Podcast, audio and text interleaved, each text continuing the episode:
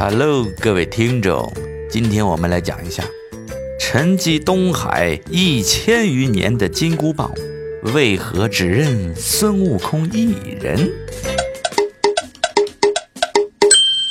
这如意金箍棒在《西游记》里算得上是三界第一杀器，它在咱们猴哥手里那是尽显风范，其威力之大呀！轻轻一挥就能劈山断脉啊！这要是不小心硌着碰着，那便要伤筋挫骨啊！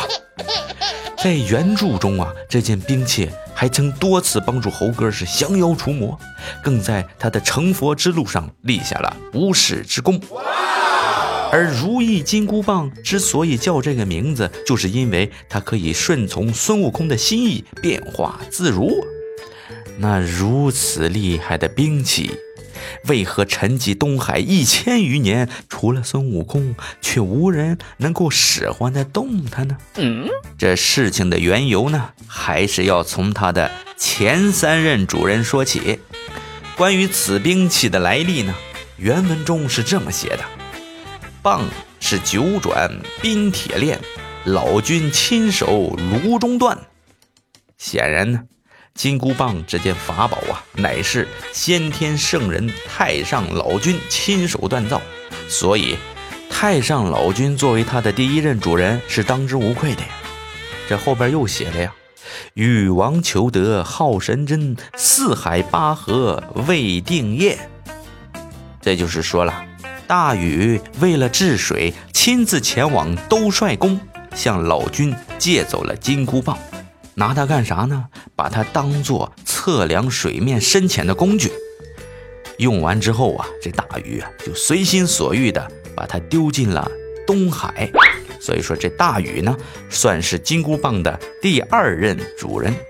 显而易见，太上老君根本就没把金箍棒当成宝贝。这大禹借走之后没还给他，太上老君依旧是神色自若，啥也不说。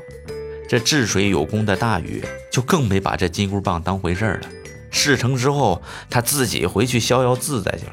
这大禹可是曾经三过家门而不入啊！这终于完事儿了，他得快点回家呀！哎，可怜了我们立下汗马功劳的小棒棒、小小金、小小姑。看他这么可怜，想给他起个可爱的这名字都不合适，是吧？还是叫他金箍棒吧。啊，可怜了金箍棒啊！他被当成一次性测量工具，用完就给丢了。然后咱们再来说金箍棒的第三任主人——东海龙王。当年啊，悟空来龙宫借宝的时候。嫌弃龙王给的武器太轻，这个时候，一旁的小龙女啊就出言提醒：“我们龙宫女的是吧？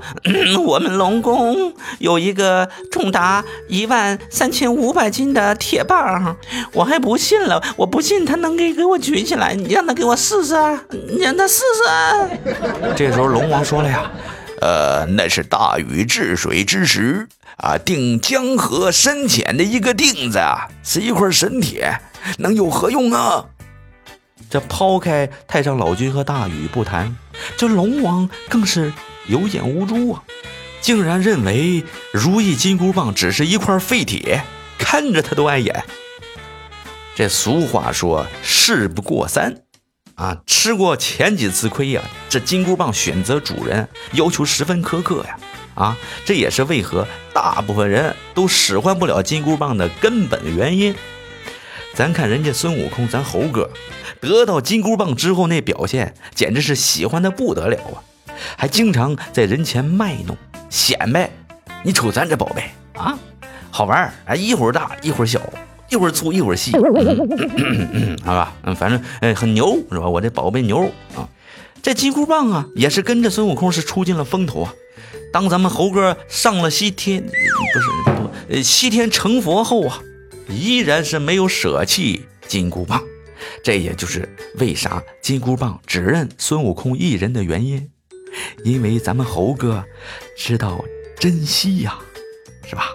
这男为知己者死，女为有钱者不是，女为悦己者容。